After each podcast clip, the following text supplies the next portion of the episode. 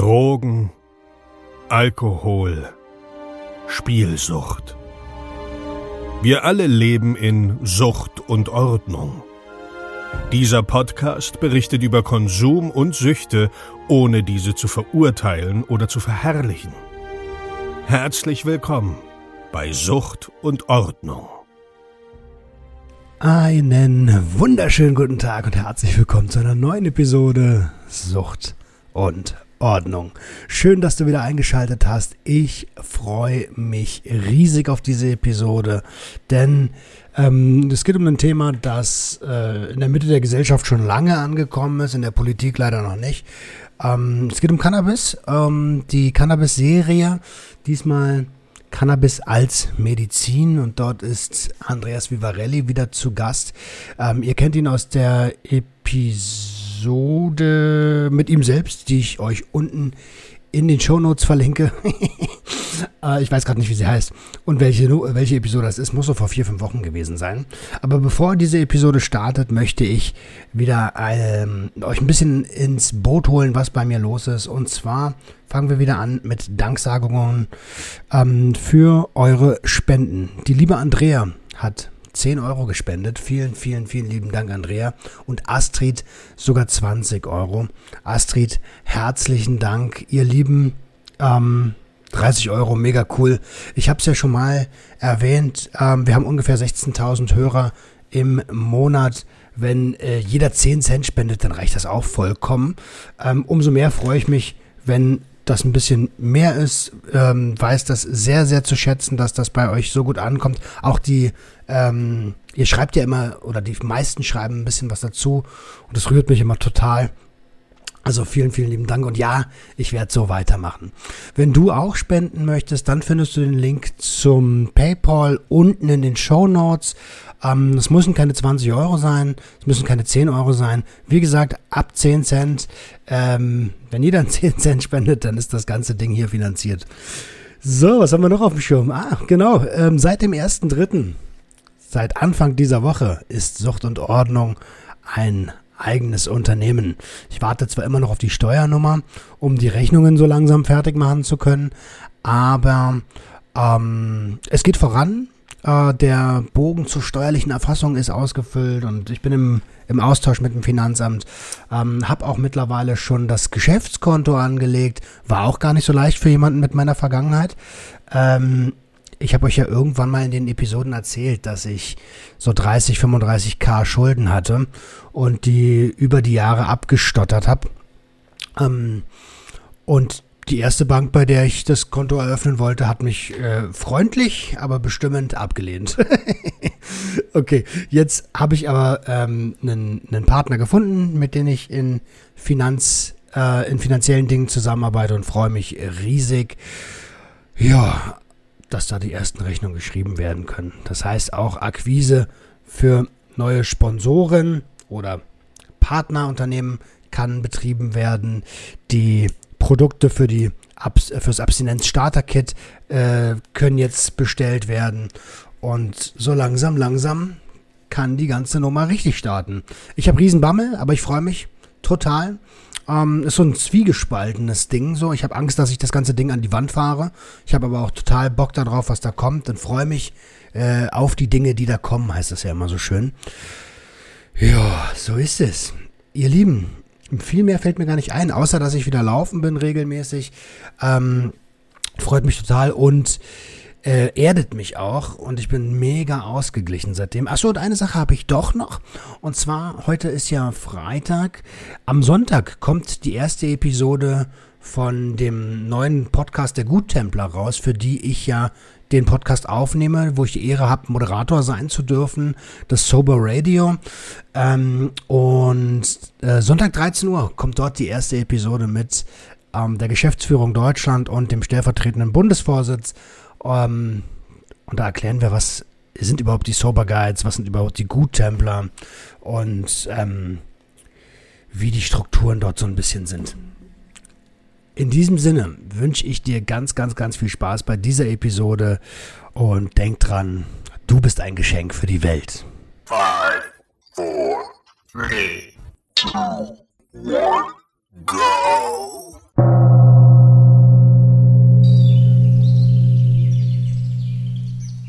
Ich habe diesmal wieder ein tolles Thema für dich, denn ich habe den Andreas Vivarelli nochmal zu Gast. Ihr erinnert euch, ähm, vor ein paar Episoden war er zu Gast, ähm, ist politisch aktiv seit Jahren, aber darum geht's heute nicht. Im Gespräch hat sich herauskristallisiert, dass Andreas mit Cannabis behandelt wird. Und ähm, darüber wollen wir heute sprechen. Wie ist das, äh, Cannabis als Medizin zu bekommen? Hi Andreas. Hallo lieber Roman, ähm, herzlichen Dank, dass ich hier sein darf. Ähm, eine große Freude und ähm, sicherlich auch ein, ein interessantes und spannendes Thema, was wir da heute haben. Absolut, absolut. Ähm, Nochmal kurz für den Hörer. Äh, wir machen das ja oft so, dass ich mich dann in die Rolle des total Ahnungslosen begebe, in die Rolle eines äh, Siebt- oder Achtklässlers, obwohl die wahrscheinlich schon mehr Plan haben als ich von Cannabis. Ähm, und deswegen bist du quasi hier in meiner Schule und äh, ich bin der Schüler und die erste Frage ist, Andreas, warum wirst du mit Cannabis behandelt? Warum ich mit Cannabis behandelt werde? Ähm, weil ähm, dieses Medikament ähm, für mich die bestmöglichen Eigenschaften hat, um bei dem Problem, die ich habe, mir zu helfen und vor allen Dingen die am geringsten Nebenwirkungen. Das ist eigentlich das Spannende an dem Medikament. Ähm, ähm, spannend, vielleicht noch viel spannender ist eigentlich ähm, der Zugang. Also wie, wie komme ich überhaupt an dieses Medikament? Mhm. Und, ähm, und das ist, weil das ist tatsächlich ähm, hierzulande immer noch ein, ein riesengroßes Problem, ähm, wo wir auch so ein bisschen getäuscht werden. Es wird so getan, als wenn alles bestens läuft. Aber im Prinzip sind wir in einem Versuchsstadium und, ähm, und es läuft überhaupt nicht bestens. Also, ähm, es, also es, es hat es hat einen Sprung gemacht, es ist, es ist ein, ein, ein Sprung gemacht worden in der Entwicklung. Also es ist vom, vom, vom reinen Rauschmittel oder Rauschgift sogar, ja, es ist inzwischen ein Medikament. Das ist, das ist, das ist ein großer Fortschritt, das muss man einfach mal sagen. Ähm, okay. Und, ähm, und seit 2017 ist es tatsächlich ähm, ähm, ein, ein äh, Gesetz erlassen worden, Seitdem kann ich ähm, Cannabis unter bestimmten Umständen als Medikament rezeptiert bekommen von einem Kassenarzt, also von einem Hausarzt zum Beispiel. Hm. Ähm, darf ich, äh, äh, also darf ich fragen, welche welche Krankheit du hast, dass du mit Cannabis behandelt wirst? Das darfst du gerne fragen, rede ich aber nicht gerne drüber. Ähm, du kannst auch lassen. Das ist ähm, jeder das wer will. ist was Persönliches, aber ähm, ich sag mal so, ähm, es sind es sind bekannte, ähm, also es ist ist jetzt, ich bin jetzt kein Schmerzpatient oder es wäre jetzt nichts Aktuelles, wo, wo man sich Sorgen machen müsste. Ähm, aber ich sag mal, eine Geschichte zum Beispiel sind ähm, Schlafstörungen. Mhm. Also die schleppe ich schon mit, seit Jahren mit mir rum und, und kann mir damit tatsächlich helfen. Ähm, schlafe ich besser, ähm, tiefer. okay, ich, ich, äh, cool, ich schön, dass dir das hilft. Ich ähm, formuliere es ein bisschen um, ähm, damit wir nicht zu sehr auf, äh, auf die persönliche Schiene gehen müssen, wenn es nicht sein soll bei was für Krankheiten äh, krieg ich denn? Also habe also krieg ich Cannabis, wenn ich Bock habe? Äh, so einfach ist es nicht. Ähm, also der, der Gesetzgeber hat da schon bestimmte Regularien eingebaut und die aber letztendlich auch zum Nachteil vieler Patienten sind. Das muss man mal sagen. Vielleicht mal so als Hinweis, wie es wie es überhaupt dazu gekommen ist, dass 2017 ähm, jetzt man plötzlich über ein Rezept ähm, die die Droge bekommt, also hm, hm. illegale Droge. Äh, und da waren ähm, Vorreiter zugange. Also es gab seinerzeit tatsächlich schon Ausnahmegenehmigungen, die von der Bundesopiumstelle, also das ist eine Abteilung der, der ähm, des Bundes ähm, für Medizinprodukte, ähm, äh, BfArM. Okay die haben dann ähm, tatsächlich unter bestimmten Bedingungen schon Ausnahmegenehmigungen ähm, den Patienten zur Verfügung gestellt, die das allerdings auch vor Gericht sich äh, größtenteils erkämpft haben. Also die Vorreiter waren ähm, die Patienten und es ist auch alles zu Lasten, wenn man das so will, oder auf dem Rücken der Patienten geschehen. Und ähm, es gab tatsächlich bis 2017 äh, über 1100 ähm, Menschen in Deutschland, die mit ähm, einer Echtblütentherapie oder eben auch mit, mit ähm, Konzentraten die eben ähm, aus Cannabis hergestellt worden sind, behandelt werden durften. Echtblütentherapie, was ist das denn? okay. Ähm, ja, also wir haben, wir haben die, die Pflanze, die, die, die Handpflanze. Und ähm, das ist eine normalerweise eine einjährige Pflanze, die blüht. Und diese, ähm, äh, die weibliche blüht. Ähm, und die weiblichen Blüten sind interessant. Die, die männliche ähm, produziert zwar auch ähm, ähm Pollen, aber der, die männliche Blüte ist uninteressant, weil es hier um Also die, die weibliche Pflanze ist potenter. So, die beinhaltet, okay. ähm, äh, Achso, also dort ist der, Entschuldigung, dort, dort ist der Wirkstoff drin. Da sind die Wirkstoffe drin, genau. Mhm. Es gibt ganz, ganz viele, also rund 140 weiß, von 100, über 140 weiß man von ähm, Cannabinoiden. Ähm, dann gibt's noch Terpene und, und noch ähm, ein paar andere Sachen. Also sehr vielfältige Pflanze, sehr, sehr vielfältig. Also das ist die Echtblüten. Man kann eben tatsächlich eben durch Rauchen oder Verdampfen oder man kann auch damit backen, wie auch immer, kann man ähm, äh, diese Echtblüten eben als Medikament ähm, vor allem äh, einnehmen. Und dann war es aber eben so, dass sehr, sehr viele Menschen sich dieses Medikament gar nicht leisten konnten, weil es einfach in der Apotheke viel zu teuer ist oder sehr teuer ist. Ja, also wir reden hier von rund 24 Euro das Gramm. Ähm, wenn man Ach, das auf den Scheiße. wenn man das auf dem Schwarzmarkt zu der Zeit erworben hat, dann lagen die Preise so weit. 7, 8 Euro. 24 Euro für ein Gramm Gras in der Apotheke. Habe ich das richtig verstanden? Ja. Und, Alter. Äh, also es, es, gab Ausnahmen, ähm, ist, aber grundsätzlich, ähm, wir sind inzwischen bei 19 Euro aktuell, habe ich geguckt, vorige Woche. Ja, also man kriegt im Moment, ist der Durchschnittspreis bei 19 Euro pro Gramm Cannabis immer noch. So, und ähm, das große Problem ist, dass die meisten Patienten, die eben ähm, die Ausnahmegenehmigung hatten, natürlich auch krank waren. Ja, und dementsprechend ähm, oftmals ein geringeres Einkommen hatten. Um nicht zu sagen, ähm, über 90 Prozent waren in der Einkommens, ähm, auf dem Einkommensniveau von, von ähm, Hartz-IVlern oder Frührentler, Frührentnern, ja. Dann kann man sich vorstellen, dass sie dieses, sich dieses Medikament, was natürlich die Krankenkasse grundsätzlich nicht übernommen hat, äh, nicht leisten konnten. Okay, das heißt, sie mussten irgendwie diese 19 Euro äh, im Durchschnitt zahlen, aber haben ja nur, was hat ein Hartz-IV-Empfänger? 300, 400 Euro oder so im Monat? Ja, ein Haushaltsvorstand hat, ich weiß, 410, 420 Euro ungefähr. Roundabout. Das ist ja, da geht ja die ganze Kohle für das Medikament drauf.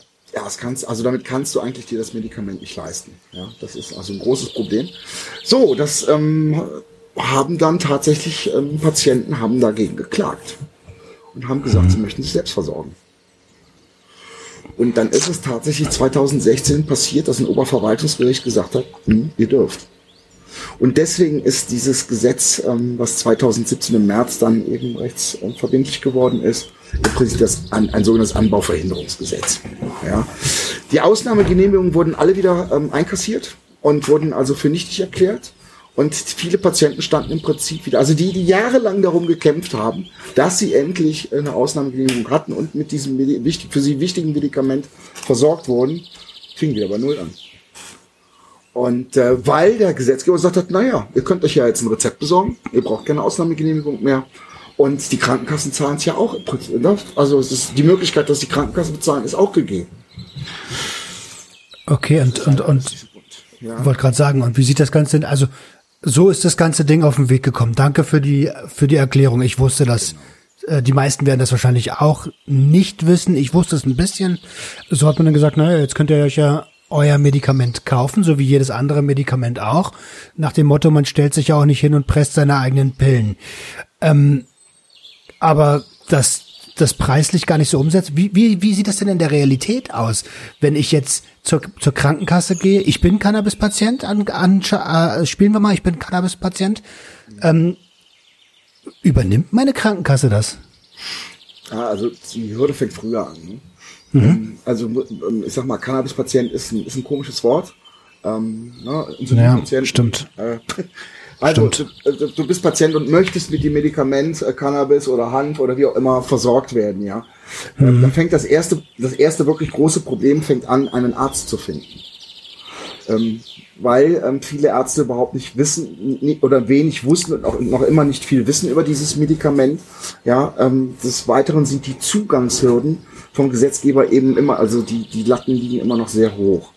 Ähm, es okay. fängt damit an, dass der Arzt erstmal ähm, eine ziemlich großen, also es, es hat ähm, Entwicklungen gegeben, muss man dazu sagen. Die sind aber, wir sind immer noch lange nicht da, wo wir hin müssen.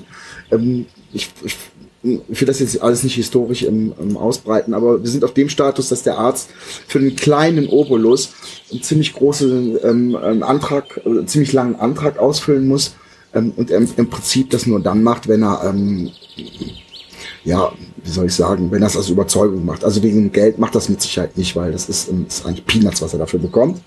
Mhm. Aber er muss sich da erstmal auch einlesen und, und muss wissen, wie es funktioniert. Und ähm, es gibt auch bis heute keine Leitlinien, soweit ich weiß, für Ärzte, wo die sich wirklich orientieren können. Die B-Form fängt zwar an, da Sachen zu beschreiben und, und, und, aber es ist immer noch für Ärzte ähm, schwierig, an Informationen zu bekommen, wenn sie sich nicht selber aktiv drum kümmern. Also ähm, das ist das eine Problem. Das andere Problem ist, dass tatsächlich ähm, zwei Damoklesschwerte permanent ähm, ähm, über die Praxis der Ärzte schweben. Und zwar ähm, ist es so, dass die Ärzte regresspflichtig sind oder gemacht werden. Und das in zweierlei Hinsicht. Zum einen ähm, geht man hin und sagt, wenn, wenn das Rezeptbudget, ähm, was jeder Arzt hat, im Monat überschritten wird, ähm, dann bist du bis zu fünf Jahre lang regresspflichtig. Ja. Was, was heißt das Regress, regresspflichtig? Das bedeutet? heißt, dass die Krankenkasse sagt, ähm, wir, du hast so viele Medikamente ähm, äh, deinen Patienten gegeben, ähm, wir holen uns das Geld von dir wieder. Ah. So, das, zwei, das zweite Damoklesschwert ist, und, ähm, und das ist äh, ziemlich gemein, der Gesetzgeber hat tatsächlich gesagt, was ein großer Vorteil im Gegensatz zu den damaligen Ausnahmegenehmigungen waren, du musstest damals austherapiert sein. Das Austherapiertheitsgebot hat der Gesetzgeber aufgehoben. Bedeutet, Du musstest damals sämtliche Medikamente, die für deine Krankheit in Frage kamen, erstmal ausprobiert haben. Und wenn die nicht funktioniert haben, dann durftest du mit Cannabis behandelt werden. Ja? Das heißt im Umkehrschluss, ich muss erstmal durch den kompletten Medizinschrank gelaufen sein, bis, bis ich, bis ich, äh, bis ich Kraut, was, äh, was, ja. was in der Natur vorkommt, nutzen darf. So sieht's aus. Und wenn man sich die, je nachdem, was, was es gilt, also gerade mal bei Schmerzmittel oder Schlafmittel und so weiter, was es da für Nebenwirkungen gibt, dann Wahnsinn. Ein Wahnsinn. Äh, so, das haben die Patienten, ich sage ja nochmal, dieses, dass wir überhaupt Cannabis als Medikament zur Verfügung haben, haben wir den Patienten und den NGOs zu verdanken. Das war, wir haben da wirklich jahrelang gekämpft. Ähm, jahrzehntelang. So, mh, mm, jetzt hast du also das äh, Problem, dass der, ähm, jetzt sagt der Gesetzgeber gesagt, nee, wenn der Arzt, der Kassenarzt, also der, der, der Haus, also der, der, der Arzt, der ne, über die Kasse abrechnen kann, mhm. der Vertragsarzt, wenn der feststellt, dass das das beste Medikament für den Patienten ist, dann muss der nicht mehr alle anderen Medikamente ausprobieren, dann ist das so und dann kann der, kann der, kann der Patient damit versorgt werden. Was okay. aber tatsächlich passiert, das wäre, das wär, ist ja ein riesiger Fortschritt. Ja, der müsste eben nicht mehr durch den, durch die Apotheke laufen und, und alles ausprobiert haben, was die da so in den Schubladen rumliegen haben und was der Arzt ihm so gibt, sondern er könnte halt durch den Arzt, ne, also da wäre halt, halt der Wille des Arztes und, der, und des Patienten berücksichtigt und das wäre, war ein großer Vorteil erstmal, den man im, dem Gesetz entnehmen kann. Fakt ist aber, dass ähm, regelmäßig der medizinische Krankenkassendienst eingeschaltet wird, der MDK. Was heißt das? Da, der wird, der überprüft dann, ob die, äh, ob A, die Krankheit tatsächlich ähm, in Frage kommt für die Behandlung. Ähm, äh, und, und also, die, ne, es geht wie gesagt um die Kassenfinanzierung. Um Ach so, es ist quasi wie so ein Kontrolleur, ob ich jetzt wirklich, äh, ob ich wirklich die Krankheit habe die haben auch bestimmte Krankheitsbilder ähm, äh, schon rausgeschmissen. Ja, das heißt also die Krankenkassen, der, der MDK sagt, nee, die Krankenkasse muss äh, Behandlung zum Beispiel teilweise, das ist auch noch von Region zu Region unterschiedlich. Ähm, für ADHS muss die Krankenkasse äh, eine, eine Behandlung mit ähm, äh, Cannabis nicht übernehmen. Ja, weil es da mhm. bessere Medikamente gibt. So, oder, und jetzt kommt's, günstigere Medikamente. Sollte, Ritalin zum Beispiel. Ja, oder ähm, ist ja oft, dass es kombiniert wird zum Beispiel, dass also Patienten, die mit Ritalin behandelt werden, ähm, sehr gerne eben auch mit Echtblüten behandelt werden, um wieder runterzukommen, ja, damit sie eben schlafen können. Nur mal so als Beispiel. Aber ähm, also zwei Sachen dazu noch vielleicht. Ähm, der eine Punkt ist, auch der MDMK kann den, den, den Kassenarzt, also unseren Hausarzt, der uns das Medikament verschrieben hat, bis zu fünf Jahre lang in Regress nehmen, wenn sich herausstellen sollte, dass es ein Medikament gibt, was die gleiche Wirkung hat, aber günstiger ist. Das ist, also das heißt, ich begebe mich als Arzt auf sehr, sehr dünnes Eis, wenn ich meinem Patienten ähm, Cannabis verschreiben möchte. Verstehe ich das richtig? Vollkommen. Ja. Na, da wäre ich ja schön blöd, wenn ich das mache, ne? Das nächste Problem ist, und das ergibt sich ja gerade, wie gesagt, also wir haben ja eben dieses, ne, die, die, das Problem der Kostenübernahme, was wir ja gerade schon, schon anreißen das ist ein Medikament, wo die Kostenübernahme durch die Krankenkasse in Frage gestellt wird. Und zwar, und jetzt halte ich fest, weil man eben keine eigenen Studien hat über die Wirksamkeit des Medikaments.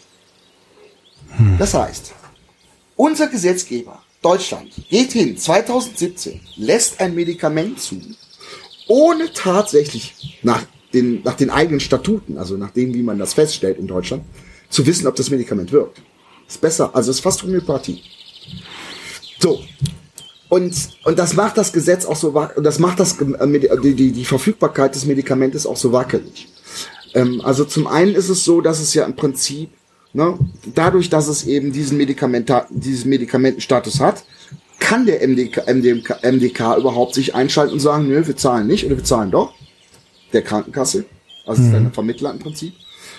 Und, und jetzt wird's es nochmal richtig spannend, da der MD, MDK entscheiden kann, welche Krankheiten bezahlt werden und nicht, nehmen nur die Krankheiten an der Evaluierung, wo der Hausarzt ebenfalls zu verpflichtet ist, daran teilzunehmen. Das check ich noch nicht ganz. Werden nur die Krankheiten evaluiert, die der MD, MDK zulässt. Sprich, der Gesetzgeber hat gesagt, 2017, wir wissen noch nicht, wie dieses Medikament wirkt, lassen es aber zu und überprüfen nach zwei Jahren, bei welchen Krankheiten dieses Medikament funktioniert. Das okay. ist natürlich nach, das ist natürlich nach zwei Jahren nicht passiert, weil es große Startschwierigkeiten gab und und und und und und weil es im Prinzip auch relativ wenig ähm, ähm, Teilnehmer gab. Ähm, es gibt eine Zwischenbilanz, die ist, ähm, die ist ähm, alles andere als als schön und ich halte sie auch nicht ähm, für, für richtig, also für für äh, gut evaluiert. Es gibt eine Zwischenbilanz, aber man will tatsächlich bis 2022 jetzt äh, eine Abschlussevaluierung haben und dann dem Gesetzgeber im Prinzip eine neue Empfehlung ähm, geben, ähm, wie mit dem Medikament weiter ähm, äh, zu handhaben ist. Äh, der MD, MDK bestimmt zurzeit, welche Krankheiten überhaupt evaluiert werden. Denn wenn der MDK sagt, ähm, Krebspatienten, die im Endstadium sind, ähm, kriegen dieses Medikament nicht zur Verfügung gestellt, dann kann natürlich auch in der Evaluierung dieses Krankheitsbild nicht stattfinden. Und das kann dann bedeuten für die Zukunft, dass es bei solchen Krankheiten eben keine Übernahme der Kosten mehr gibt. Boah, okay, das war jetzt eine ganze Menge. Ich, aber ich beginne zu verstehen. Ich habe mal ein bisschen parallel gegoogelt, wie Schüler das im Unterricht so machen. Ähm, und habe mal so ein bisschen geguckt, wobei äh, Cannabis verschrieben werden kann und habe irgendwie gefunden hier chronische Schmerzen, Epilepsie, Übelkeit unterbrechen nach Chemotherapie, was ja da reinpassen würde, HIV, AIDS, Angststörungen, Tourette's, ADHS, ähm, was du ja schon gesagt hattest. Und all diese Krankheiten sind noch nicht richtig evaluiert. Habe ich das richtig verstanden? Nein, viele nicht. Ähm, und, wer, und einige werden auch nicht evaluiert werden. Also wer, wer mal ähm, gucken möchte, ähm, äh, tatsächlich wie der Stand ist und, und bei welchen Krankheiten ähm, oder, oder Leiden es funktioniert, der möge einfach mal ähm, beim ACM vorbeischneien. Ähm, kann ich nur empfehlen. Was ist ACM? Äh, Moment, ich versuch, das ist der, die, die Arbeitsgemeinschaft für Cannabinoid-Medikamente. Ah, okay. So. Ähm, oder Arbeitsgemeinschaft Cannabis Medizin. Ähm, da ist ähm, einer der führenden Köpfe ist der ähm, Dr. Grotenhermen. Ähm, der hat damals schon von diesen 1100 Ausnahmebedingungen, ich glaube, drei, über 300 durchgeboxt. Ja, also der, der weiß, wovon er spricht. Ähm, und ähm, ich habe den auf, auf einigen Vorträgen schon gehört. Es ist wirklich einer der führenden Köpfe, was, was Cannabis und Medizin betrifft. Und kann ich nur und, und die Seite mal besuchen, da kann man sich mal einen Überblick verschaffen. Ähm, das ist ganz spannend. Also die, okay. die Pflanze ähm, ist, ähm, ich war immer früher sehr vorsichtig, sie als Heilpflanze zu, zu, bezeichnen, weil man da eben bestimmte Hoffnungen weckt, die nachher enttäuscht werden. Aber nein, es hat sich tatsächlich inzwischen ist es ganz klar, dass es eine Heilpflanze ist. Sie lindert und heilt. Je nach mhm. Krankheitsbild. Und, und die Krankheitsbilder, die sind, ähm, das ist, das ist so eine große Liste, dass, äh, also, da kannst du ein halbes Telefonbuch mitschreiben. Ich werde das ganze Ding auf jeden Fall in den Shownotes verlinken. ACM habe ich gefunden.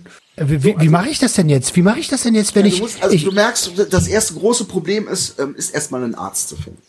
Wenn dein Hausarzt nicht modern ist oder, sage ich mal, ein bisschen ähm, ähm, mitspielen will, äh, weil er, weil er sagt, ähm, ich bin experimentierfreudig oder weil er vielleicht sogar dieses Medikament schon mal vorher als, als Jugendlicher genossen hat, ähm, dann hast du Schwierigkeiten, einen neuen Arzt zu finden, der dir das über die Krankenkasse ähm, tatsächlich finanziert. Es ist natürlich auch, ähm, wenn, wenn ich meinen Hausarzt verlassen muss, weil der sagt, nee, mit dem Medikament äh, möchte ich nichts zu tun haben, das ist ein Betäubungsmittel und da ähm, kenne ich mich nicht mit aus oder sogar, ne, die Stigmatas, auch Ärzte sind nicht gefeit vor Stigmatas. Also ich habe schon von Ärzten gehört, die haben gesagt, ähm, als ihr ähm, jahrelanger ähm, äh, Patient ähm, bekommen hat, ich hätte gerne ähm, Cannabis als Medikament, dann machst du jetzt erstmal einen Entzug. Was? Was? Hä? Ja, ja, ja, also ne, auch Ärzte sind, sind keine Götter, die wissen nicht alles, die wissen auch viel, aber eben nicht alles. So, und es ist inzwischen auch so, immer noch so, dass im Prinzip der Patient seinen Arzt aufklären muss. Also es gibt da auch ein, ein, eine Broschüre oder, oder ein Heft, was ich auch nur empfehlen kann, das ist bis heute aktuell.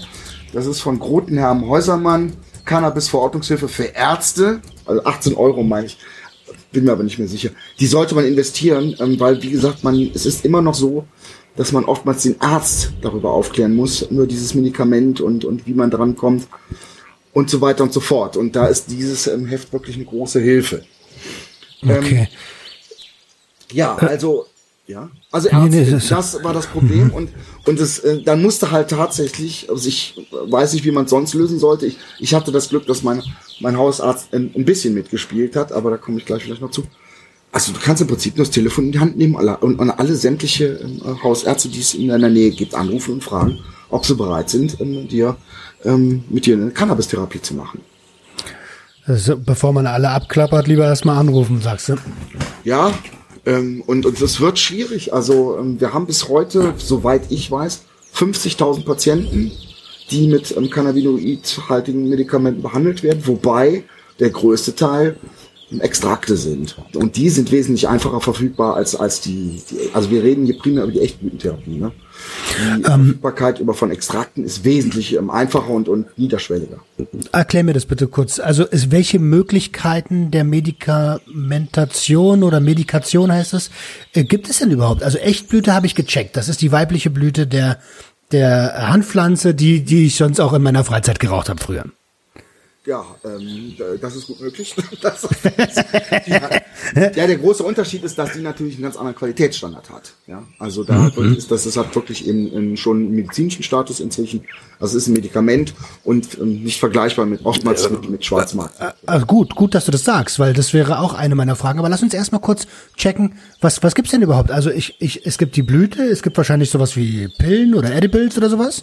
Mm, ja, die müsstest du, glaube ich, machen lassen. Die gibt's, also was es gibt, sind, sind eben dann noch Konzentrate. Öle im Prinzip sind das. Ähm, mhm. Und da gibt's auch unterschiedliche inzwischen. Ich bin da auch ehrlich gesagt gar nicht mehr so in dem Markt drin, weil die Kombinationen explodieren gerade, weil das ist das, was man patentieren kann. Ja, ich kann das Verfahren, wie ich dieses äh, Medikament, also wie ich diese Extrakte mir hole, äh, äh, patentieren, je nachdem. Und, und die Kombinationen. So, und, und bis dato war es ja eigentlich immer nur so, dass man hingegangen ist und hat nur die zwei Haupt- oder die zwei bekanntesten Cannabinoide immer ausgewiesen, was auch ein, ein großes Problem ist, was die Medikamentensicherheit betrifft. Also es wurde immer nur THC, Tetra, Tetrahydrocannabinol ausgewiesen und ähm, CBD äh, Cannabidol, Cannabidiol. Ja, mhm. das waren die zwei, die äh, ähm, auf dem Medikament ausgewiesen und alle anderen, weil man sie auch nicht genau gut genug erforscht hat. Das muss man dazu sagen.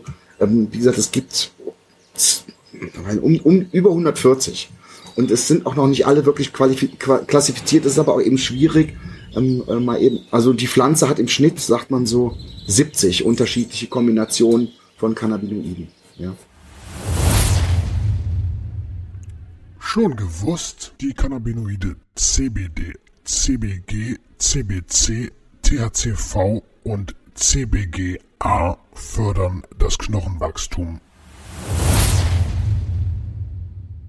Okay, aber die Hauptbestandteile, über die wir äh, sprechen und die ja in den Medien mittlerweile auch super vertreten sind, sind ja nun mal THC und CBD, ne? Ja, es ist aber ein Trugschluss. Also es ist zum Beispiel so, dass, ähm, dass ähm, sowohl die Pflanze, also die Blütenteile, als auch die, die Extrakte, die müssen erhitzt werden, um damit die tatsächlich ihre volles, volles Wirkungspotenzial entfalten. Das bedeutet, Dekarboxylieren nennt man das, ne? Du bist ja sozusagen ein Fachmann. Ganz genau, ja. Ne? Also ähm, sag mal, in der, in der Szene sagt man, man startet das Gras ne? und man aktiviert das. Das passiert beim Rauchen natürlich automatisch, ähm, aber zum Beispiel, wenn du das als Nahrung jetzt die Blüten zu dir nehmen möchtest, ähm, und das und ähm, dann ähm, würde es, ähm, sag ich mal, relativ wenig helfen, wenn du die Blüten äh, einfach so zu dir nimmst, sondern Richtig. es macht eben Sinn, die zu erhitzen, ja, und und und das eben so. Da kann man mal nachgucken. Da gibt es im Internet genug Hinweise, wie das funktioniert. Ja, dazu wird es auch noch eine eigene Episode geben. Also äh, verraten wir noch nicht alles. Genau, ja, und dann muss man noch Öl. Das ist noch wichtig, weil die Öl, weil, weil das, ähm, die Cannabinoide sind Öl, äh, lösen, die lösen sich in Öl ähm, und, und dadurch können sie vom Körper besser aufgenommen werden. Das sind so also dann, das ist, wir reden hier von, von rund einer Verzehnfachung. Das ist wirklich, mhm. ja, das ist also sehr ordentlich. So, deswegen nochmals, also auch diese Öle sind, die müssen, die, die sind entweder erhitzt worden oder müssen erhitzt werden. Und damit die ihr volles Potenzial entwickeln. Ja, und äh, es gibt Sprays, es gibt, ähm, es gibt wie gesagt Tinkturen. Man kann sich im Zweifel in der Apotheke auch Kapseln äh, machen lassen davon.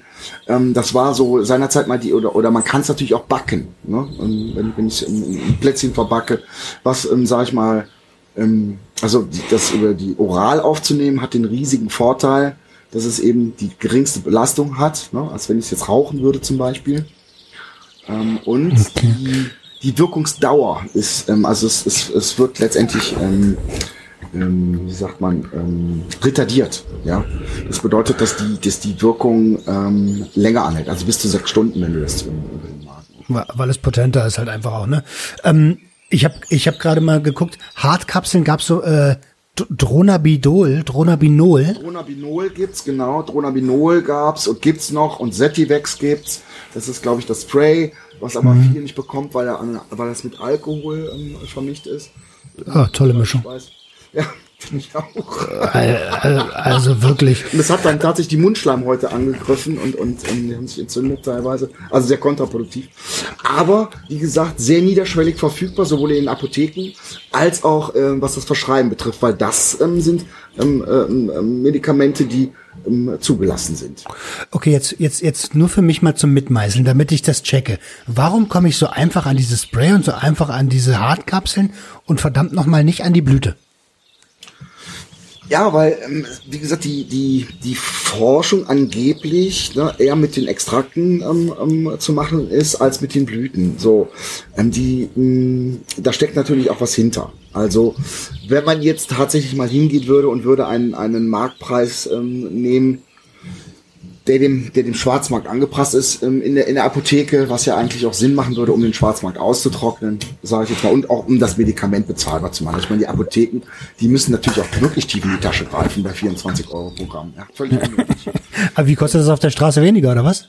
Ja, wir sind bald auf der Straße immer bei 8 Euro oder 10 Euro, ich weiß es nicht, aber das ist natürlich ne, nicht mal die Hälfte.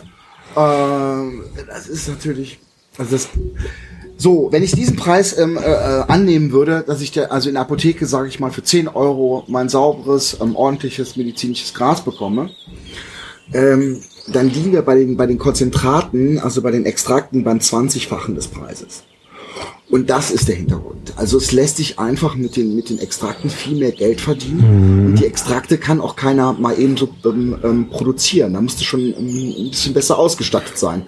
Während die Blüte, die musste eigentlich nur ernten und ähm, ja, wie gesagt, ein paar Blätter entfernen, trocknen vernünftig. Und dann ist das fertig, das Produkt. Ja, Das ist bei Extrakten nochmal eine andere Nummer. Und ähm, ja, wie gesagt, die, die Preise, man kann sich das ja mal angucken. Man kann auch mal gucken, bei, bei CBD-Öl ist es nicht, nicht, nicht viel anders, ja. Die, die Preise sind teilweise hanebüchen. Also, okay, das heißt, das heißt, da soll, da soll richtig Kohle gemacht werden, aber das äh, widerspricht doch dem, dem, dem hypokratischen Eid, worum es doch eigentlich geht bei einem Patienten. Ja, aber die Pharma hat ja keinen ähm, hypokratischen Eid geleistet. Achso, das, ja gut, das, das stimmt. Das, das, das, das stimmt also allerdings. Ist, ich will das, ne, also der, der Verdacht liegt auf jeden Fall sehr nahe, dass, dass, die, dass es da um Umsätze geht, um, also wirklich um, um Geld, zum einen und zum anderen, dass es eben, wie gesagt, du kannst die, die, die, die Pflanze kannst du nicht patentieren. Aber die Verfahren, die Extraktionsverfahren, mhm. die Kombination von bestimmten Cannabinoiden, die kannst du, die kannst du sichern. Da kannst du, ne? Das ist der, und da soll die Reise auch hingehen. Man, also äh, sehr leicht zu merken, sag ich mal, war es da, ähm, als äh, kurz nachdem, wie gesagt, das aufgemacht worden ist, 2017 hat die EU beschlossen, tatsächlich auch Geld in die Hand zu nehmen und, äh, und ähm, Forschung und Studien ähm, zu, zu sponsern, zu subventionieren, was, was Cannabis betrifft. Okay. Und Medizin. Äh, Wobei sie aber eben die Blüten ähm, ausgelassen hat. So, Also und da muss ich sagen, Nachtigall, ich könnte trapsen. Ne? Also wie kann es sein, ähm, dass die Echtblütentherapie außen vor gelassen wird und nur ko- man sich nur um Konzentrate kümmert? Ich versuche jetzt nochmal zusammenzufassen. Also ähm, ich habe eine Krankheit, die aktuell evaluiert ist, aber was nicht ganz sicher ist. Gehe dann zu meinem Arzt, der hat echte Probleme, mich als Cannabis-Patient oder als Patienten mit Cannabis zu ähm, zu versorgen als mein Medikament und kriegt es trotzdem irgendwie hin. Dann gehe ich in die Apotheke und muss um die 20, 24 Euro für ein Gramm bezahlen. Also irgendwie kommt mir das alles ein bisschen schwierig vor, äh, da irgend geheilt zu werden. Ah, du erzählst noch die, du bist noch bei der einfachen Variante. Das wäre ein Träumchen, wenn es lief. Ja, ich bin ja auch ein Achtklässler. also Fakt ist, du gehst zum, ähm, zum Arzt deines Vertrauens und du hast das Glück, dass er sich die Mühe macht und dieses Acht-Seiten-Ding da ähm, ausfüllt und die Krankenkasse und, und also der mu- muss halt eine Anamnese, Krankheitsbild schreiben und, und was er schon alles ausprobiert hat und so weiter. Das schickt er dann ähm, äh, zur Krankenkasse und, und die Krankenkasse sagt also nach dreiwöchiger Prüfung ähm, unter Zuhilfenahme des MDK, ja, bei dem Krankheitsbild passt, wir übernehmen die Kosten.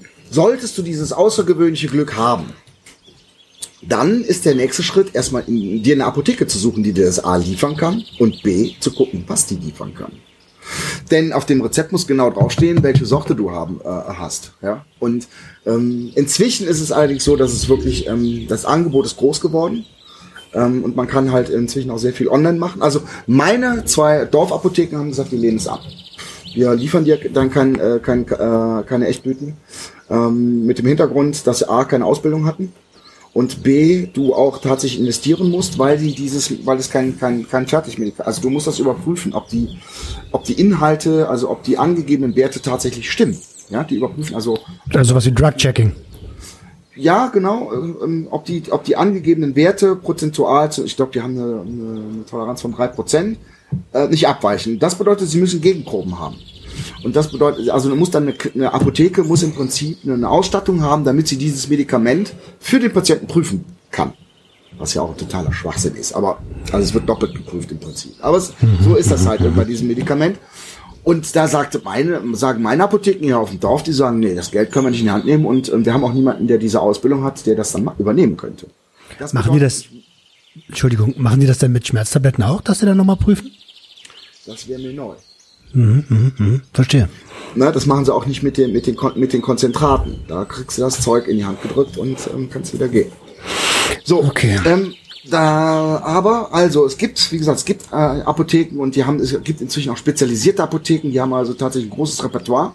Da kann man halt gucken, ähm, was die haben und musst hoffen, dass sie es immer noch haben, bis du wieder da bist, um das, ähm, um das Rezept einzulösen. Denn, also, du schreibst dir auf, was es für Sorten gibt und sagst deinem Arzt, der sich im Zweifel eben nicht auskennt, was du gerne hättest, wenn du Glück hast.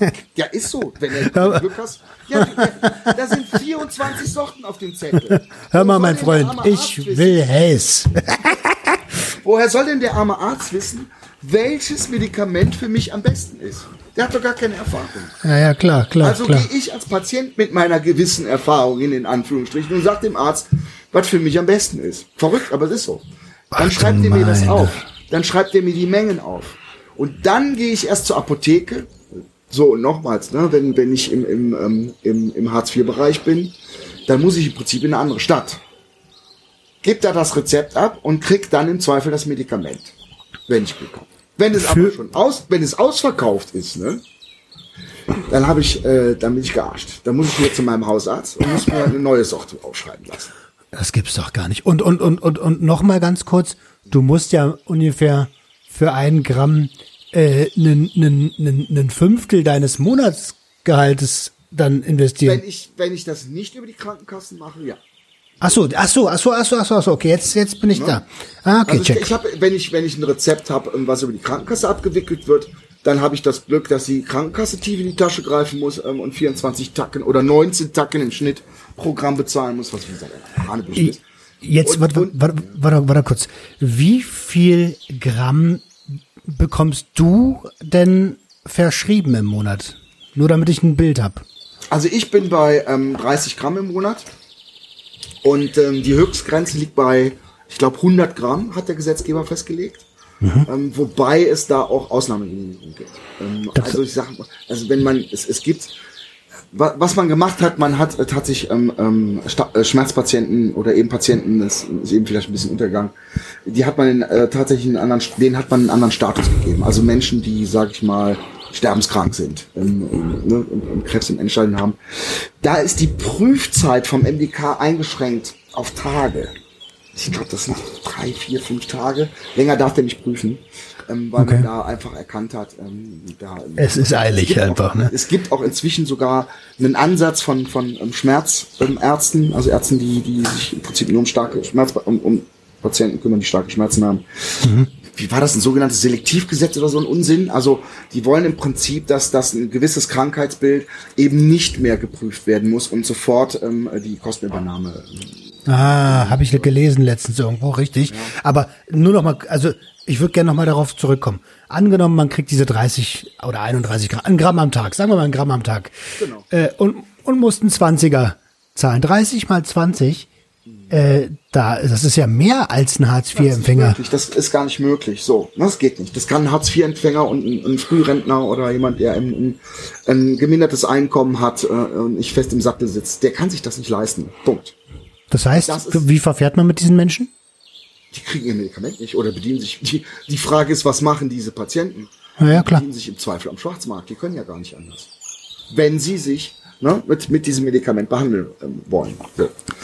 Und äh, das ist ja das Gemeine. So und, und deswegen sagte ich eben auch, also wenn man überlegt, wenn man sich wie gesagt diese Krankheitsbilder anguckt, welches Potenzial dahinter steckt. Wir reden, wir reden, also ne, mein Stand ist 50.000 Patienten, vielleicht sind es inzwischen noch 60.000, ich weiß es nicht. Aber wir reden hier von Millionen, denen das helfen könnte. Also wir haben, wir haben, ähm, ich weiß nicht, wie viele Menschen mit mit Depressionen, wo es hilft.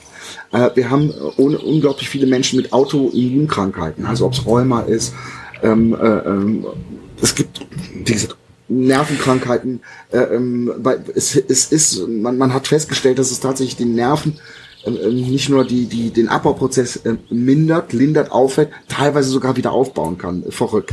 Also die, Okay, also- Pflanze ist so großartig, wir müssten hier mindestens drei bis vier Millionen Cannabis-Patienten haben. Also, Entschuldige, sage es selber. Äh, Patienten, die mit Cannabis behandelt werden. ja, stimmt. Aber also, okay, mal weg davon. Ähm, ich würde gerne noch mal äh, auf auf die äh, auf dich als Patienten, der mit Cannabis behandelt wird, kommen. Ähm, da gibt's ja sicherlich ein paar Sachen zu beachten. Darfst du, du hast gerade ähm, du hast gerade im anderen Kontext das Wort Auto genannt, da ist bei mir direkt ein Trigger losgegangen. Äh, sag mal, darf ich als Cannabis also als Patient, der Cannabis bekommt, darf ich da am Straßenverkehr teilnehmen? Also die Antwort kann ich dir eigentlich gar nicht geben. Ähm, man weiß es nicht. Das ist verrückt, aber es ist so. Also, ähm, vielleicht so als, als, als um die Problematik überhaupt mal zu erkennen, ähm, ähm, empfehle ich, ähm, was Führerschein und, und Cannabis betrifft, mal klarer Kopf, klare Regeln zu gucken. Das ist eine Kampagne vom Handverband gewesen. Wenn man sich damit mal auseinandersetzen möchte, ähm, denn ähm, es gibt ja klare Regeln beim Alkohol, was ja auch ähm, sinnvoll ist. Und diese klaren Regeln fehlen beim Cannabis, ähm, beim, ähm, also in, in Verbindung Cannabiskonsum und Teilnahme am Straßenverkehr. Davon sprechen wir.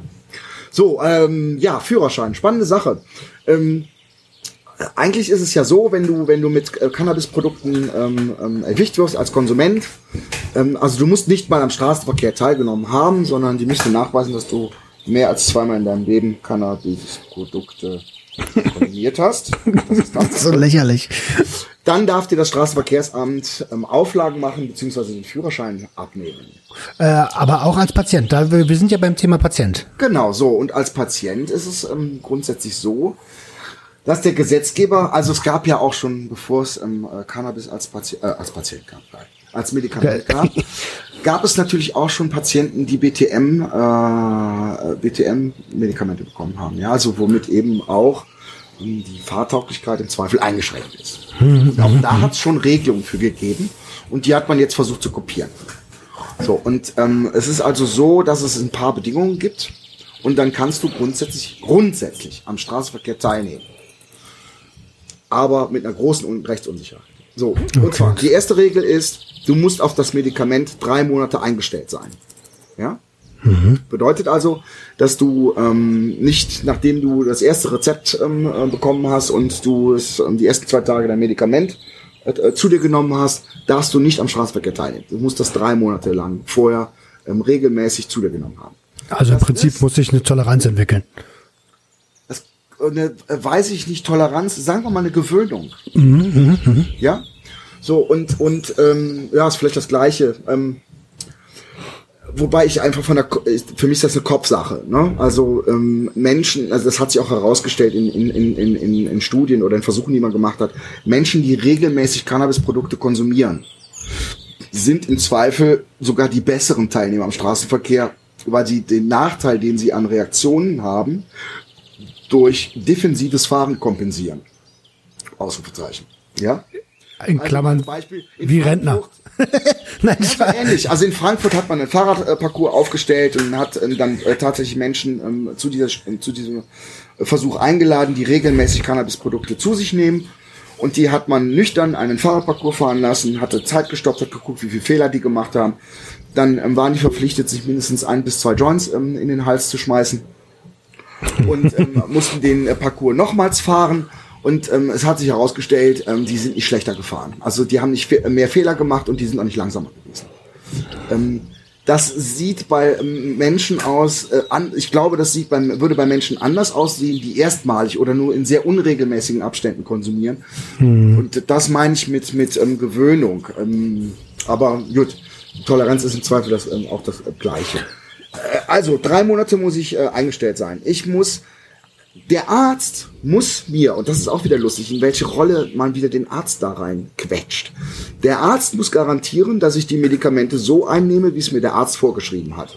Also, wenn da 30 Gramm, ne, also wenn da ein Gramm steht pro Tag, ne, dann darf ich natürlich keine zwei Gramm nehmen oder nur, darf auch nicht ein halbes, ich muss ein Gramm nehmen. Ja? Das muss der Arzt garantieren. Ist ja verrückt, ne? Der sitzt ja den ganzen Tag neben mir und guckt, was ich mir da. Naja. So, die zweite Sache ist, der Arzt muss auch eine Aussage darüber treffen, dass wenn ich dieses Medikament zu mir nehme, ich trotzdem fähig bin, am Straßenverkehr teilzunehmen. Wo, wo, wie, wie, wie kann dann der Arzt das einschätzen? Ja, frag mich nicht. Gesunder Menschenverstand? Ich weiß es nicht. Also äh. verrückt, ja. Aber das ist tatsächlich, also da sagt auch das Straßenverkehrsamt, ähm, wenn, wenn es dazu kommt, ne, du wirst also angehalten und man stellt fest, du bist Patient und man stellt auch zum Beispiel Passivwerte, also Abbauprodukte äh, verstärkt fest, ähm, nehmen Sie ja erstmal grundsätzlich den Führerschein ab und, und dann, ähm, wenn du aber zum Beispiel keine Aktivwerte ähm, hast oder, oder dann, dann wäre es zum Beispiel ja eigentlich kein Problem. So, aber Boah, das ist so kompliziert. Ich stelle mir gerade vor, ich stell, genau, ich stelle mir gerade vor, ich komme in eine Verkehrskontrolle oder ich, ich bin Polizist, ich habe doch selber keine Ahnung als Cop, was da alles äh, erlaubt ist, was nicht erlaubt ist. Ich, ich nehme als als Polizist würde ich dir erstmal vorsorgehalber, damit ich keine Scheiße baue, den Führerschein wegnehmen. Ist ja logisch. Der Test schlägt ja auch an. Ne? Also wenn du da einen Urintest machst oder du wirst gezwungen, ähm, eine Blutprobe abzugeben, da können sie natürlich erstmal nichts feststellen, aber wenn du ähm, bereit bist, bei einer Urinprobe teilzunehmen, dann schlägt der Test auch an, weil der Test grundsätzlich darauf ausgelegt ist, die Passivwerte zu testen, nicht die Aktivwerte. Also nicht das aktive THC, ja. sondern eben das Carbongruppe daraus. So. Ähm, also, nochmals, ähm, der Arzt sagt, du gehst mit deinem Medikament ähm, richtig um äh, und stellt fest, ähm, wenn du das Medikament äh, zu dir nimmst, bist du trotzdem in der Lage, am Straßenverkehr teilzunehmen. So, letzte Bedingung ist, wenn das Medikament absetzt, musst du wiederum drei Monate Pause machen. Das kann ausreichen. Das entscheidet aber das Straßenverkehrsamt. Denn das Straßenverkehrsamt kann genauso gut sagen, nö, reicht uns nicht, du musst uns erstmal beweisen, dass deine Reaktion aufgrund der Medikamentierung nicht nachlässt. Und dann musst du einen Reaktionstest dahinlegen. Das kann bis zu einer, ja, also. Das, ähm, und, und äh, wer das zahlt, ist auch klar, ne? Junge. Also das sind unglaublich viele Hürden und man merkt einfach, und da äh, hört man einfach raus, dass der Gesetzgeber sich eigentlich nur darum gewunden hat und die, der Grund, warum es dieses Medikament in der Apotheke, also Echtblütentherapie in der Apotheke gibt, ist, weil ähm, äh, äh drei Patienten, soweit ich weiß, äh, das Recht zugesprochen haben, hatten, eben sich selber zu versorgen und, und der Staat gesagt und die Regierung gesagt hat, ach du Scheiße, das läuft uns aus dem Ruder. Wenn die das dürfen, dürfen das noch ganz viele andere und dem wäre auch so gewesen, mit Sicherheit. Und dann hätten sie den Überblick verloren, weil dann hätten sie ganz, ganz viele kleine Züchtungen gehabt. Äh, Die Bedingungen waren unglaublich. Also ähm, du kannst eigentlich eher eine Atombombe bauen, als äh, Cannabis ähm, für dich selber zu züchten als Patient. Kommt auch noch dazu. Ähm, also es ist kurios. Es war so weit, dass ein Patient so lange klagen musste, dass er nachher gar nicht mehr selber für sich anbauen konnte, weil er ein NS-Patient war und das dann seine Frau übernehmen musste. Also und wie gesagt, und, die, und dein, deine Wohnung ist dann eigentlich ein Tresor. Ja. Ähm, was heißt das Tresor? Also da, du, da, du musst aufpassen, dass die Blüte nicht dein Haus verlässt, oder was? du hast bestimmte Sicherheitsvorschriften, was eine Tür betrifft und, und, und du musst einen Tresor haben und, und hast du nicht gesehen. Was, ehrlich? Ja, Als wenn du so eine Waffe zu Hause hast. ja, wie eine Apotheke im Prinzip. Ja, Apotheke mit BTM-Schrank. also das gibt's doch gar nicht. Also ich habe gerade das Gefühl, also ich, ich vergleiche das mal mit einem mit einem Jäger. Der muss ja auch einen, Waffenschrank haben, einen Tresor haben für seine Waffe, wo man nicht rankommt. Und das ist im Prinzip dasselbe, oder was? Ja, ich meine, es kommt ja, du kriegst ja noch viel mehr Probleme. Hab das Zeug doch mal mit dir dabei. So. Wie will denn die Polizei feststellen, ob das, ob das, ob das Material aus der Apotheke ist oder gerade am Bahnhof gekauft? Ja, also du kannst, hast, es gibt ja auch keinen Ausweis oder so. Also du kannst natürlich deine, deine, deine Kopie von einem Rezept mitnehmen. Du kannst auch die, die Quittung aus der Apotheke mitnehmen. Du kannst das von mir jetzt noch vom Arzt unterschreiben lassen, ja. Aber die Polizisten sind auch, die sind auch, dann sind da, die sind ja keine, die sind ja nicht keine Krankenkassen, die wissen, ja, und die können da im Zweifel überhaupt nichts mit anfangen, sondern die sagen, oh, ich sehe ein BTM, alles klar, Programm, ne? Urinprobe, Blutabnahme, Hausversuchung, was weiß ich. So. Und das Programm ziehen die auch durch. Ja, und, und also das, das ist, das ist ja der, der Punkt. Also wenn du als Patient im Straßenverkehr angehalten wirst, also du bekommst ein Medikament, sogar die Krankenkasse bezahlt und, und, und. Und du wirst angehalten von der Polizei, dann nimmt dir die Polizei im Zweifel, weil sie sich dazu verpflichtet fühlt, den Führerschein ab, weil du eben, wie gesagt, Passivwert im, im, im Urin hast. Das ist unglaublich. Ja, also hab, und dann fängst du wieder an zu laufen als Patient. Ne? Also wir sind Also ein Riesen hin und her. Genau, das also äh, aus der ganzen Geschichte hier ergibt sich für mich eigentlich, dass das purer Stress ist, eigentlich genau das, was man als Patient gar nicht will, äh, wovor man eigentlich auch beschützt werden soll. Äh, ziemlich kontraproduktiv alles gerade noch. Es wird wieder auf, auf, den, auf dem Rücken der Patienten ausgetragen, ja. Und, und also ich bin immer froh, wie gesagt, ne, ACM und auch der, der, der, der Handverband, äh, wenn man da mal, die unterstützen einen schon, wo sie können. Aber wie viele Fragen habe ich selber bekommen, ähm, ähm, je nach ähm, Engagement, wo ich noch unterwegs bin.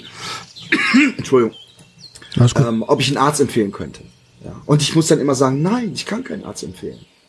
Na, weil ich, ich kenne keine Kassenärzte, die, die, äh, die öffentlich sagen, ja, ich verschreibe euch das Medikament, was auch problematisch werden kann.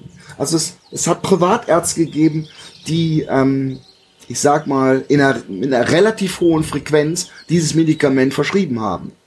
Die hatten anschließend eine Hausdurchsuchung. Die konnten ihren Laden im Zweifel dicht machen.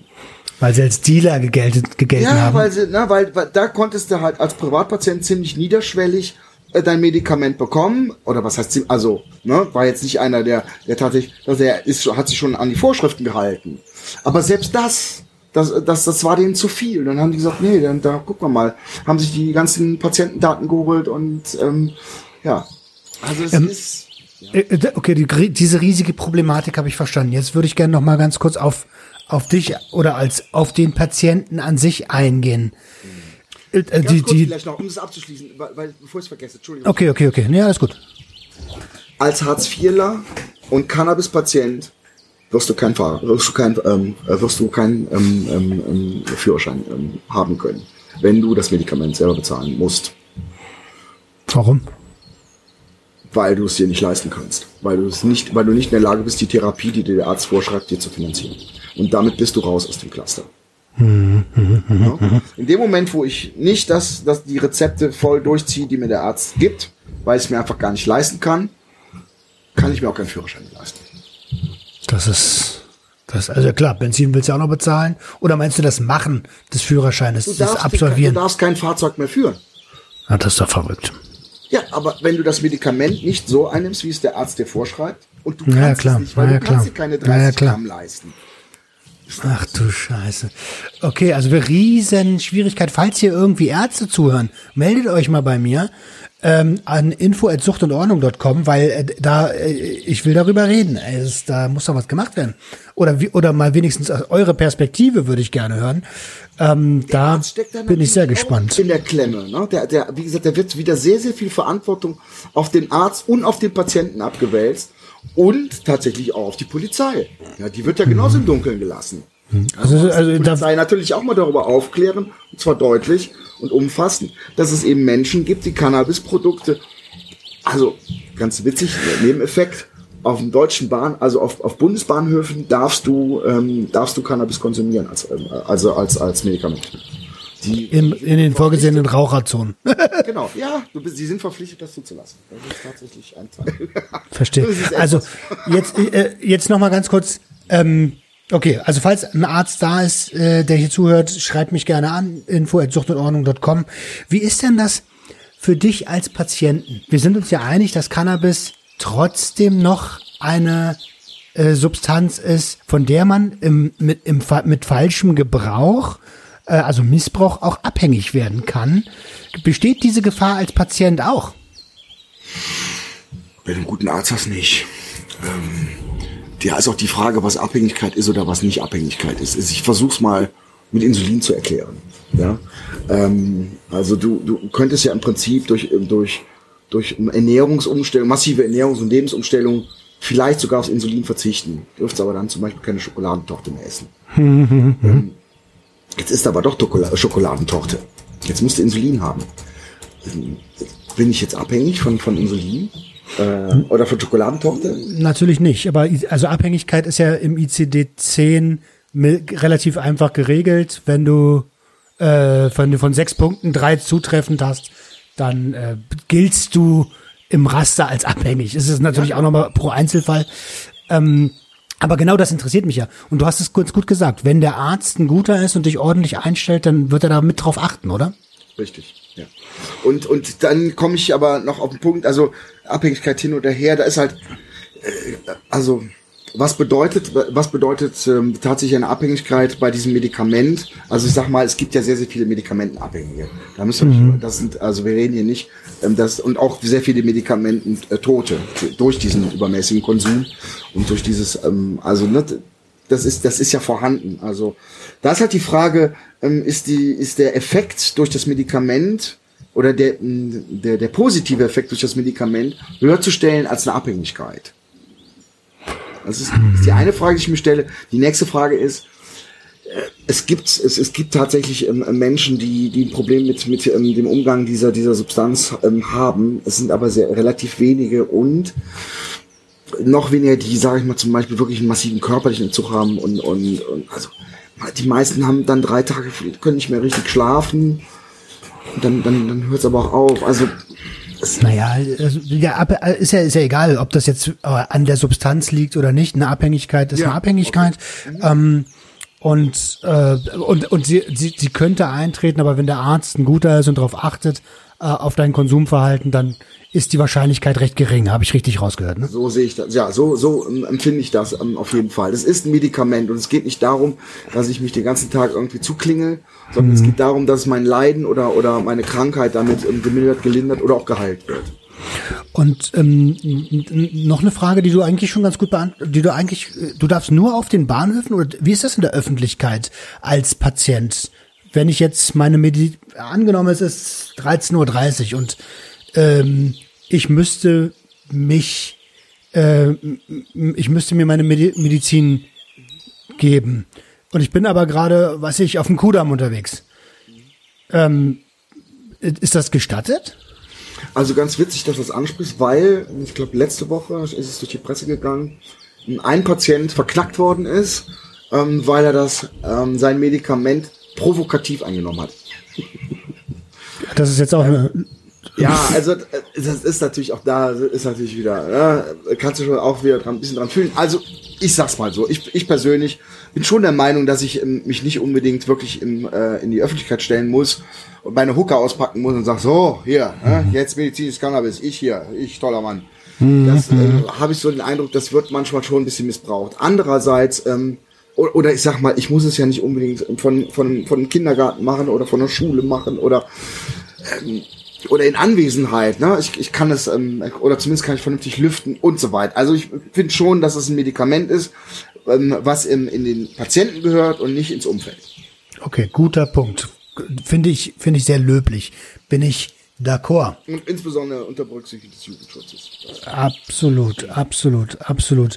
Äh, ja, ich meine, Wechselwirkungen werden wahrscheinlich genau dieselben Wirkungen sein, die man so vom, vom Konsum kennt, wenn er nicht zu medizinischen Zwecken stattfindet.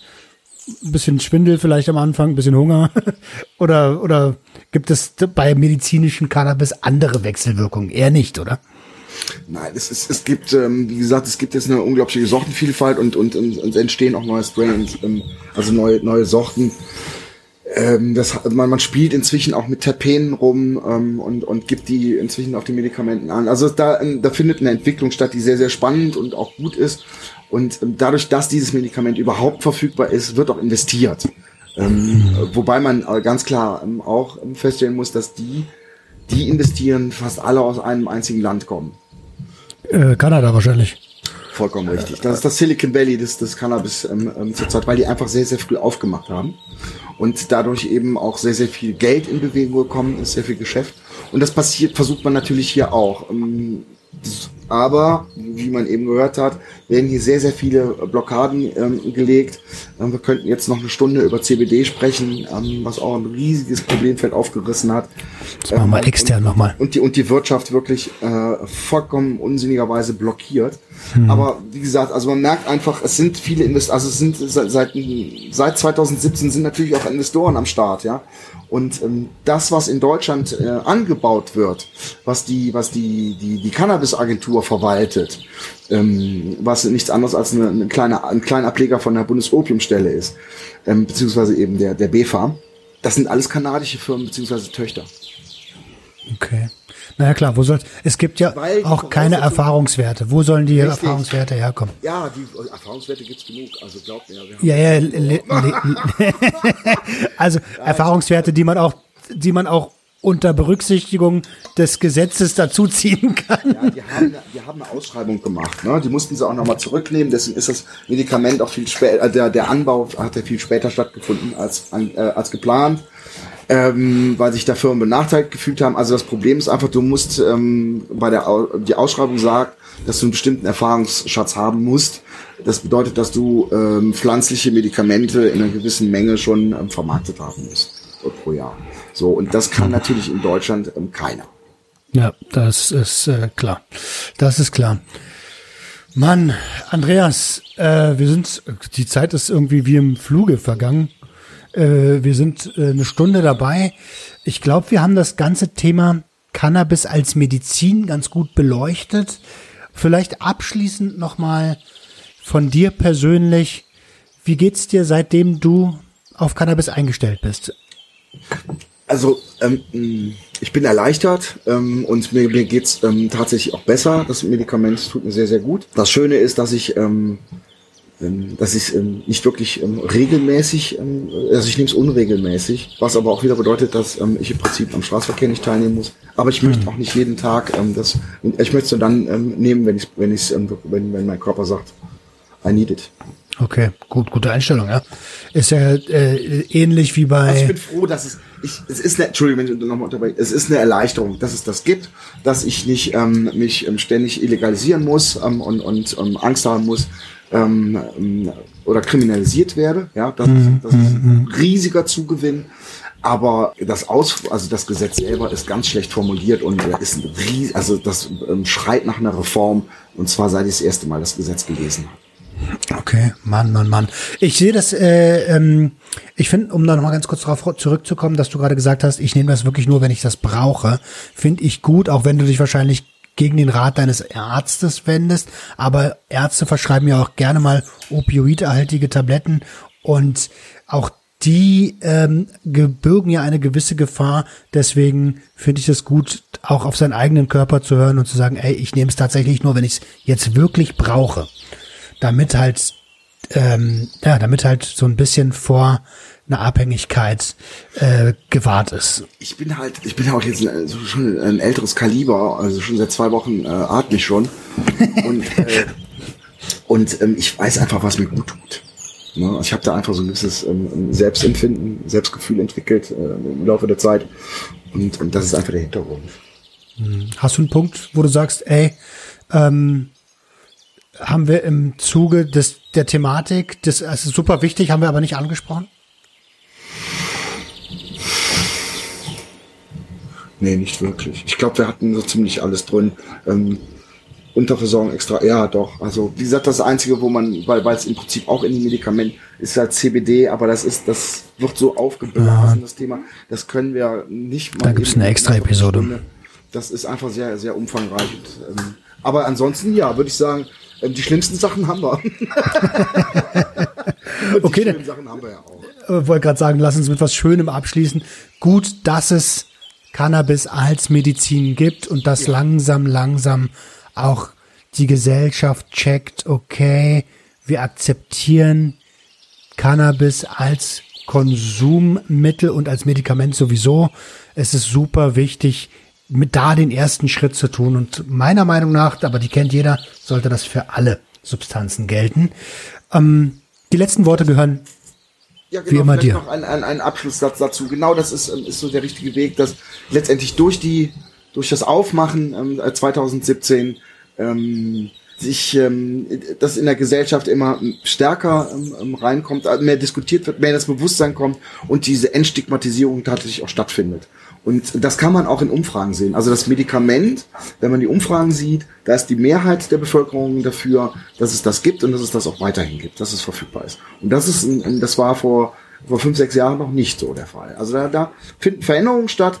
Ähm, gut, f- f- ne, leider sehr, sehr langsam, aber so sind wir halt und so ist es eben leider auch ein bisschen gesteuert von unserer Regierung, die versucht immer da Bremsklötze, den Anker zu werfen. Aber wir sind auf dem Weg und ich bin da, ich bin da zuversichtlich, ähm, dass es ähm, bald vielen, vielen Menschen äh, hilft und, und, und ähm, ähm, niederschwelliger verfügbar ist. Perfekt. Genau so gehen wir aus dem Gespräch raus. Andreas, vielen lieben Dank, dass du dir die Zeit genommen hast. Danke. Ähm, ich bin auf jeden Fall ein kleines bisschen ähm, schlauer geworden in dieser Episode. Danke dafür. Und ähm, du bist wie immer jederzeit herzlichst gerne wieder eingeladen. Euch da draußen wünsche ich ein tolles Wochenende. Nochmals herzlichen Dank für die Einladung. Es hat mir wieder einen Riesenspaß gemacht, Roman. Und ich äh, komme auch gerne wieder. Und ähm, ja, ich hoffe, ähm, dass die Leute ein bisschen Spaß hatten und, und ich ein bisschen zur Aufklärung und zu dem, wo wir eigentlich hin müssen, beigetragen haben. Vielen Dank. Bis bald. Ciao. Tschüss. Das war Sucht und Ordnung. Schaltet auch beim nächsten Mal wieder ein. Wenn ihr Anmerkungen habt oder selbst zu Gast sein wollt, um mit uns über euren Konsum zu sprechen, schreibt uns gerne jederzeit. Und wenn es euch gefallen hat, folgt uns auf Facebook und Instagram. Bis bald bei Sucht und Ordnung.